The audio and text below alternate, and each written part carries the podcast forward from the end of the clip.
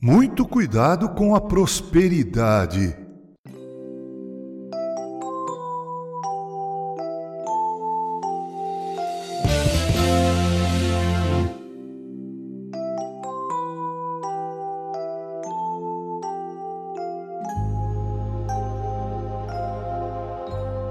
Permita-me que eu leia o versículo 6 do Salmo 30. Abre aspas. Quanto a mim, dizia eu na minha prosperidade, jamais serei abalado, fecha aspas. Dê riqueza a um homem. Deixe que seus navios tragam continuamente para casa cargas valiosas. Deixe que os ventos e ondas pareçam ser seus servos suportando o peso de suas embarcações sobre as poderosas profundezas. Deixe que suas terras produzam abundantemente. Deixe que o clima seja propício às suas plantações. Deixe que o sucesso ininterrupto recaia sobre ele Deixe que permaneça como um mercador de sucesso entre os homens. Que desfrute saúde continuada. Permita-lhe tranquilidade e olhar brilhante para andar pelo mundo e viver alegremente. Dê a ele o espírito dinâmico. Deixe que tenha perpetuamente música em seus lábios. Que seus olhos estejam sempre brilhando de alegria e a consequência natural de tal estado de facilidade para qualquer homem, mesmo que seja o melhor cristão que já respirou, será a presunção.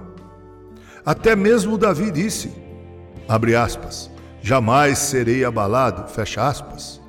E não somos melhores que Davi, nem a metade tão bons quanto ele.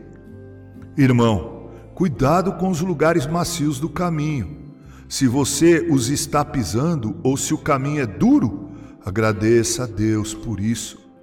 Se Deus sempre nos balançasse no berço da prosperidade, se fôssemos sempre embalados nos joelhos da fortuna, se não tivéssemos alguma mancha na coluna de alabastros, se não houvesse algumas nuvens no céu, se não tivesse algumas gotas amargas no vinho desta vida, poderíamos ficar intoxicados com prazer e sonharíamos estar de pé. Estaríamos de pé, mas seria em cima de um pináculo, como o homem sonolento sobre o mastro. Estaríamos em perigo a cada momento.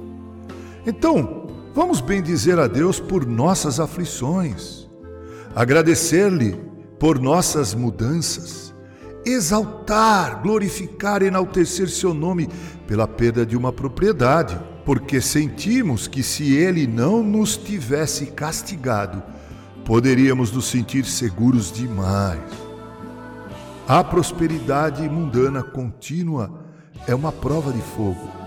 Aflições, embora pareçam severas, na misericórdia, elas são enviadas.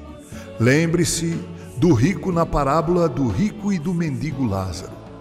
O rico viveu arregalado esplendidamente seus dias, de tal maneira que não teve tempo sequer para olhar para as Escrituras e aprender a respeito da vida vindoura.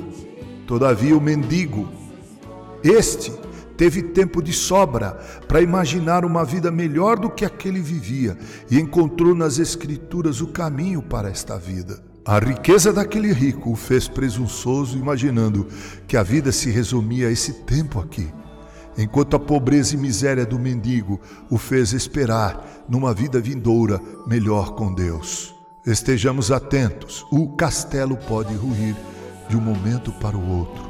Que nossas vitórias não nos façam orgulhosos, presunçosos e arrogantes, mas humildes na presença de Deus. Que assim Deus nos abençoe com carinho, reverendo Mauro Sérgio Aiello.